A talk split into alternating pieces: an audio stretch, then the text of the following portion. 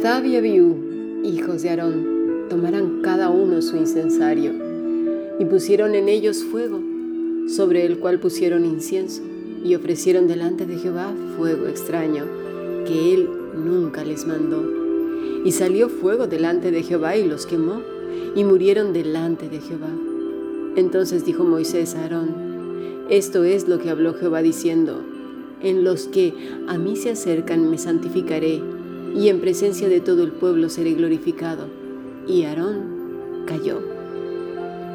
Si deseas profundizar en tus estudios bíblicos, puedes escribir un correo electrónico a fundacionbiblica.gmail.com o más que maravilloso yahoo.es.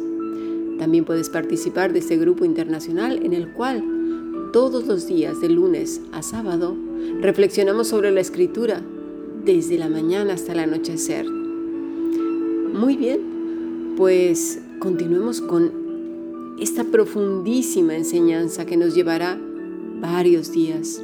¿Por qué? Bueno, porque se lee muy rápido, pero la escritura tiene verdades tan profundas, tan maravillosas, que nos llevará toda la vida. Y ni aún con toda la vida, depende de los años que tengamos, si Dios nos los permita, nos faltará para entender todo lo que el Señor nos dice en ella y sobre todo para obedecer. Porque creámoslo o no, no somos fáciles para obedecer, al contrario. Por algo el Señor nos llama ovejas. Somos tosudos. Si no has escuchado la enseñanza del Salmo 23, te aconsejo que lo hagas. Y sabrás por qué el Señor continuamente nos llama ovejas. Bueno, Vamos pues a abordar este tema. Una de las características del libre albedrío del hombre es que las cosas las puede y hace además a su manera, como él cree, como a él le gusta, como lo tiene planeado, etc.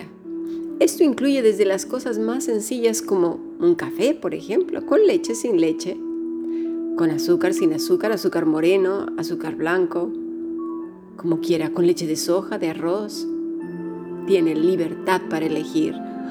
De ahí hasta un complicado platillo gourmet, ¿no? Esos súper sofisticados, con ingredientes y especias aromáticas. También puede elegir entre el diseño de la ropa, estilos, modas, un montón de cosas, colores, dibujos también, arte, pintura, música, y de ahí a cosas tan importantes como la persona con la que se va a casar, la carrera que quiere estudiar y muchas cosas que puede o no elegir, ¿verdad? También como el hecho de tener hijos, pero no siempre, porque a veces estos llegan simplemente así.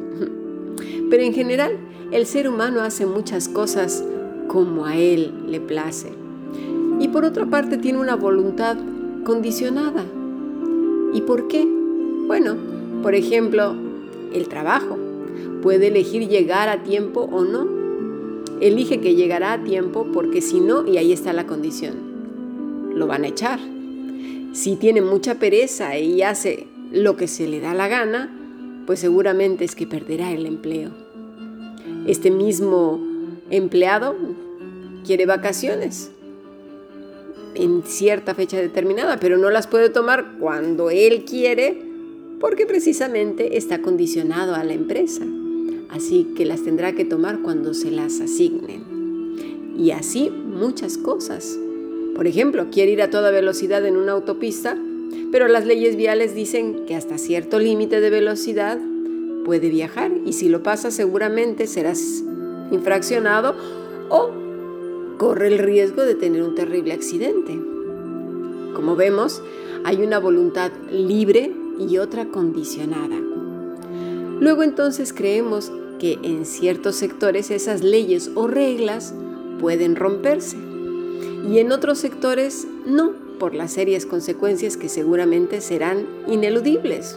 Por ejemplo, en un juego, ¿no? Tú quieres ganar a fuerzas, pero no puedes ganar haciendo trampas, porque si haces trampas, lo más probable es que te echen y no vuelvan a jugar contigo. Y así con un montón de cosas. Y en el peor de los casos habrá consecuencias irremediables y lamentables. Bueno, desde hace dos siglos más o menos se viene escuchando Dios es amor.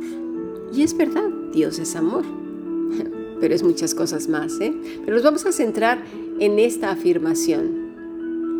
La idea de ese amor que tanto se promulgó durante estos dos siglos fue esparciéndose de una manera equivocada, porque no estaban mostrando el amor bíblico, sino otro amor. Y muchos sabemos de esos amores, ¿no? De esos, por ejemplo, el hombre maltratador, sí que es este, narcisista. A veces, después de una senda golpiza, es porque te quiero. Y la mujer tiene ya las costillas rotas, pero es porque te quiero. A ese amor me refiero. Satanás es extremadamente listo. El amor que se estaba promulgando era un amor laxo, sin restricciones, sin límites.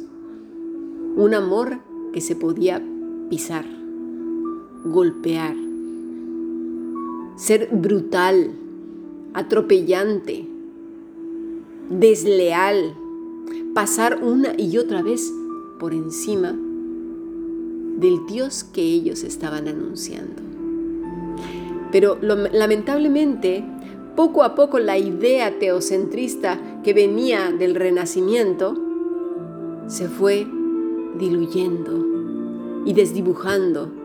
Y Dios, el Todopoderoso, en la mente humana y en el corazón corrompido, se iba convirtiendo en un objeto de usar y tirar. De aquí todo se vale sin consecuencia alguna. Claro, como Dios es amor, ¿sí? En donde el hombre elegía qué tipo de amor le iba a rendir a Dios y cómo se lo iba a dar. Y fue así que fue surgiendo la idea de yo le amo, pero a mi manera. Y así en todas las áreas, por supuesto, ¿verdad? y en todas las personas. Te quiero a mi manera. Ese tipo de amor, es decir, de desprecio total a la persona, porque no es otra cosa que atropello, como ya lo he dicho antes, desprecio, desconsideración, un acto altamente egoísta y violento. Llegó, ¿sabes qué?, a donde tenía que llegar. La saeta de fuego lanzada desde el infierno viajó varios miles de años, derechita, sin desviarse, hasta la diana. ¡Fra!